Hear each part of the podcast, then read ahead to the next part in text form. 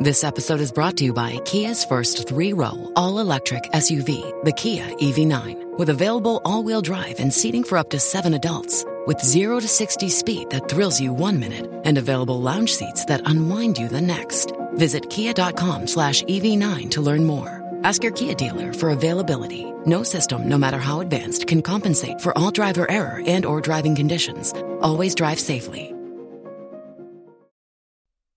Bonjour à toutes et à tous. Parmi les nouveaux carburants propres, l'hydrogène est en pleine expansion. Or, encore faut-il savoir de quel hydrogène on parle. Car si vous connaissez déjà l'hydrogène vert, savez-vous qu'il existe aussi l'hydrogène bleu? Et visiblement, cette deuxième couleur ne serait pas si écologique que cela. Selon une étude pilotée par les universités américaines de Cornell et Stanford, les émissions de gaz à effet de serre liées à la production d'hydrogène bleu seraient assez élevées, notamment en raison du méthane qui en découle. Pire encore, il pourrait entraîner des émissions de gaz à effet de serre plus élevées que le charbon.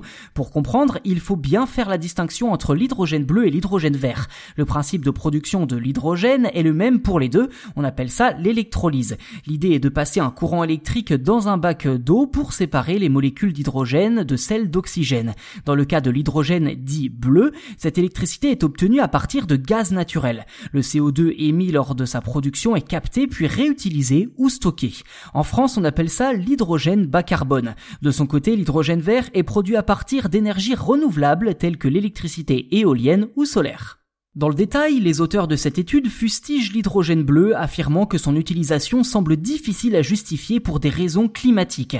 Les chercheurs de l'étude mettent notamment en garde contre l'utilisation de l'hydrogène bleu en raison du stockage du carbone. Selon eux, cela ne pourrait fonctionner que s'il est possible de stocker le dioxyde de carbone à long terme dans le futur, sans fuite vers l'atmosphère. Et contrairement à l'hydrogène vert, la production de l'hydrogène bleu est très énergivore, avec des émissions libérées pendant le processus de et de pressurisation sans oublier l'utilisation de gaz naturel comme carburant de base, ça je vous l'ai dit. Pour résumer, l'étude estime que l'hydrogène bleu est une distraction susceptible de retarder les actions nécessaires pour vraiment décarboner l'économie de l'énergie mondiale. En France, le plan d'investissement dans l'hydrogène voulu par Emmanuel Macron concerne quasi exclusivement l'hydrogène vert. D'après les premiers détails, cela permettra de réduire de 10 millions de tonnes les émissions de CO2, soit la moitié de la pollution émise par la ville de Paris sur un an.